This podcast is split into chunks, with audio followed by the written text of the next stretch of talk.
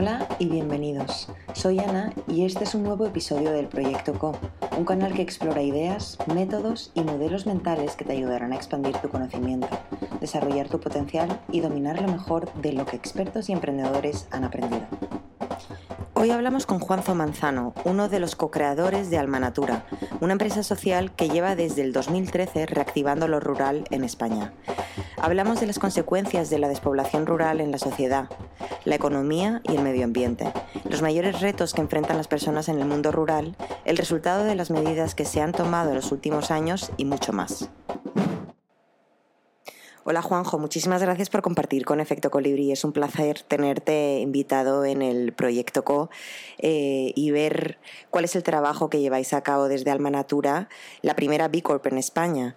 Eh, cuéntanos, ¿cómo afecta la despoblación rural a la sociedad, la economía y el medio ambiente? Bueno, fundamentalmente hay un desequilibrio. Si el 90% de la población ya vive eh, en una gran ciudad como Madrid o Barcelona, la concentración de, personas en este, en este entorno geográfico lo que hace es una descompensación directa de la cantidad de CO2 que se genera en uno y en otros lugares. ¿no? Al final las zonas rurales son sumideros de CO2, es decir, eh, neutralizan ese CO2 que se genera en grandes ciudades, pero la descompensación es, brutal.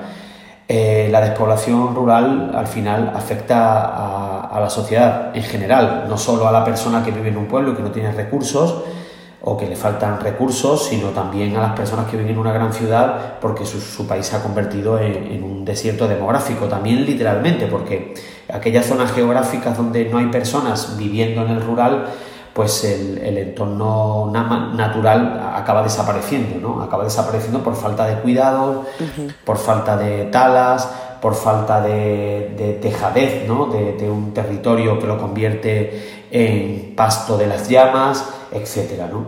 Con lo cual la, despoblación nos afecta a todos y por desgracia es una lacra no solo en este país, sino en otras partes del mundo eh, que, en el que precisamente los objetivos de desarrollo sostenible hace, se hacen eco. El objetivo de desarrollo sostenible número 11 habla justamente de, la importancia del equilibrio, de, que existan comunidades sostenibles, ciudades sostenibles y para ello es muy importante que muchas personas decidan eh, generar una vida eh, en un entorno rural o en un entorno natural también.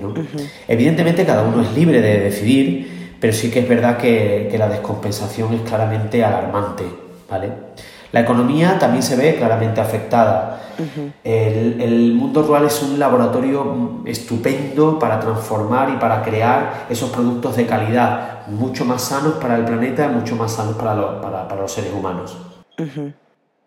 ¿Y mm, cuáles dirías que son los mayores retos que enfrentan las personas en el entorno rural? Eh, los principales problemas que enfrentan las personas del entorno rural tienen que ver con la falta de empleo eh, con la falta de recursos, eh, recursos no solo económicos, sino me refiero a, recursos para la, supervivencia de, esa persona en el ámbito rural, por ejemplo, de, recursos sociosanitarios, eh, de recursos de infraestructuras de tipo económico, como por ejemplo puede ser una caja rural o un banco, todo lo que tenga que ver con esos servicios mínimos para poder desarrollar tu actividad como ser humano, pues son uno de, las, de los grandes problemas que enfrentan las personas. Al final, eh, si no hay un número de personas mínima, eh, pues evidentemente muchas empresas se retiran, por ejemplo en el caso de los bancos, pero también los propios ayuntamientos se ven mermados en cuanto a su calidad de servicios públicos, pues porque tienen una tasa de habitantes muy, muy, muy por debajo ¿no? de, de, lo normal, con lo cual pues se pierden presupuesto en sus arcas municipales y automáticamente esos servicios dejan de darse, ¿no? Por ejemplo, el transporte público, eh, hay una cantidad importantísima de, problemas. No obstante, uno de los principales y los mayores retos que enfrentan las personas es eh, justamente el tema del empleo. Si no hay empleo, las personas no acaban quedándose en un pueblo a vivir. Si no hay empleo, no hay un consumo local, no hay una, un, compartir ese tipo de recursos, es decir, no hay una transacción económica que permita que, que otras personas puedan vivir. Cuando tienes una empresa, por pequeña que sea, genera unos recursos mínimos para esa familia, por ejemplo, y esa familia puede también consumir el local, con lo cual pues se genera una corriente económica que permite que, la, que todo fluya ¿no? de alguna forma. Con lo cual el tema del empleo es fundamental. Las nuevas tecnologías han permitido en los últimos años que más personas emprendan desde el mundo rural, eh, pero por desgracia no en todos los sitios podemos encontrar eh, tecnologías de Internet, por ejemplo, que nos permitan montar nuestro modelo de negocio. Con lo cual es fundamental para la generación de empleo en este momento, en este contexto, pues por ejemplo, el tema de, Internet de, calidad, un Internet de calidad, ¿vale? Puedo hablarte de más retos. Eh, la población está muy envejecida. Te puedes imaginar que, más del 65% de la población pues, pues tiene más de 60 años, con lo cual, ¿qué ocurre? Pues que hay pocas personas que a lo mejor se deciden a emprender porque hay pocas personas jóvenes pueden emprender personas, evidentemente, con más de 60 años, pero, pero, pero no es lo normal, con lo cual acaba pasando que no hay un reemplazo generacional, es decir, si la gente joven no se queda, no emprende una nueva vida, pues habitualmente lo que ocurre es que desaparece eh, ese, ese, municipio, esa zona rural. Es fundamental entender el, el cambio de paradigma. Para nosotros, uno de los grandes retos es este, entender que se puede tener éxito desde el mundo rural, se puede vivir una vida plena desde el mundo rural y es importante entender que no solo en una gran ciudad puedes emprender un modelo de éxito, no solo desde una gran ciudad puedes conectar con grandes clientes a nivel mundial. Tenemos que romper un poco ese mapa mental que tenemos, eh, descubrir el mapa de Internet y conectarnos a él, ¿no? de tal manera que nos permita justamente eh, poder hacer negocios, por ejemplo, desde un pueblo pequeño. Para nosotros los cuatro grandes retos fundamentales son empleo, el, pilar básico, salud, educación y uso de la tecnología. Si hay educación, los colegios hacen que la vida en el pueblo siga existiendo. Si hay educación, si hay colegios públicos rurales, permite que, que el pueblo siga vivo de alguna forma. ¿vale? La desaparición de un colegio, aunque el padre tenga y la madre tenga trabajo en el pueblo, puede hacer que el padre tenga que, cambiar de municipio, entre otras cosas porque la escolarización es una obligatoriedad desde una cierta edad.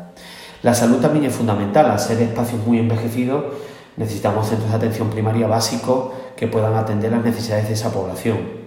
Y por último, el uso de la tecnología. La tecnología les permite, les ayuda a las personas que habitan en un entorno rural a, empoderarse, les permite a tomar decisiones por ellas mismas, a ser más autónomas. Con lo cual, esos serían algunos de los grandes retos, eh, los grandes retos que enfrentan las personas en el ámbito rural. Sí. Em, ¿Y qué nos puedes decir sobre la brecha digital? La brecha digital Evidentemente, en el uso de la tecnología es clave. Si las personas no saben usar la tecnología, por muy buen Internet que haya, no sirve de nada. Si una persona no sabe utilizar su cuenta bancaria online, no sirve de nada que tengamos Internet, con lo cual es fundamental los procesos eh, educativos en esa línea. Y mm, si nos pudieras dar un diagnóstico de la situación del medio rural español, ¿cuál sería? Bueno, sinceramente, aquí soy muy crítico. Es verdad que cada vez se están haciendo mayores esfuerzos y, muchas más cosas, pero seguimos un poco... Yo hablo de la parálisis por el análisis. Seguimos paralizados por un exceso de analíticas rurales, de análisis del medio rural. Es decir, ya sabemos que la población eh, no se fija, ya sabemos que la población joven se nos marcha, ya sabemos que no hay empleo suficiente y de calidad, ya sabemos que faltan servicios, ya sabemos muchas cosas, eh, pero no se acaban de tomar unas medidas que verdaderamente impacten de forma positiva. También sabemos que si atraemos talento joven y talento de otras partes del mundo podríamos ayudar a la repoblación, pero hemos descubierto en las últimas experiencias que una persona que no tiene ningún tipo de lazo sanguíneo o algún tipo de lazo con esa población, si las cosas no se le ponen fáciles, se acaba, se acaba volviendo a su lugar de origen. Con lo cual, las medidas que se han tomado en los últimos años para reactivar lo rural no han sido las más apropiadas. Prueba de ello son los millones de euros que han llegado al medio rural a través de proyectos de, de iniciativas de desarrollo rural, proyectos europeos que sinceramente no han generado todo lo que verdaderamente necesita el mundo rural para pervivir, ¿no? Con lo cual eh, los resultados no son tan, eh, tan interesantes como pensamos. También, también creemos que es fundamentalmente por la necesidad de ese cambio de paradigma, de, de esas creencias. Es importante entender que las creencias que tenemos en el medio rural eh, deben, ser, deben, ser, transformadas. Eh, para que nuestra gente joven y con talento se quede, tiene que entender que es exitoso quedarse en un pueblo. Y ese talento, si se nos marcha, pues evidentemente se nos acaba desarrollando en una ciudad o en otro pueblo más grande, con lo cual es fundamental que entendamos que, que tenemos que proyectar una imagen positiva del medio rural. Y eso no se ha proyectado no se ha identificado a proyectos tractores, no se ha identificado a, empresas pequeñas o medianas que estén ayudando a pervivir a esos municipios, con lo cual se habla mucho de ese diagnóstico, pero no de esa solución ¿no? al diagnóstico. ¿Y mm, cómo ayuda Almanatura a solucionar todos estos retos? ¿Cómo nace y cuál es el propósito que persigue? Bueno, Almanatura nace como una empresa, perdón, como una asociación mejor dicho, una asociación sin ánimo de lucro en un municipio pequeño de 950 habitantes en la Sierra de Huelva. Eh, la Sierra de Huelva es en un parque natural que se llama Parque Natural Sierra de la Cenepicos de Aroche, que además es reserva de la biosfera. Eh, y nace como una asociación de amigos que se, de alguna manera se rebelan contra la necesidad de tener que irse a la ciudad una vez terminados sus estudios, ¿no? de ese grupo de amigos. Yo formo parte de ese grupo de jóvenes iniciales y, en un momento determinado pues se plantea eso, un poco rebelarse contra la situación y, plantear iniciativas que puedan de alguna manera reactivar el municipio donde nos encontramos en ese momento. Nos encontramos en Arroyo Molinos de León, ese es el pueblo donde nace Alma Natura, y en los primeros años pues su propósito fue dinamizar eh, socioculturalmente el entorno, ¿no? Eh, Arroyo Molinos, como, como, digo, y también el resto de municipios de este parque natural. Nuestro propósito principal es la fijación de población rural y la reactivación del entorno rural. Anteriormente, como te digo, en, este, este, ecosistema, en este parque natural y actualmente a nivel nacional en, la España rural.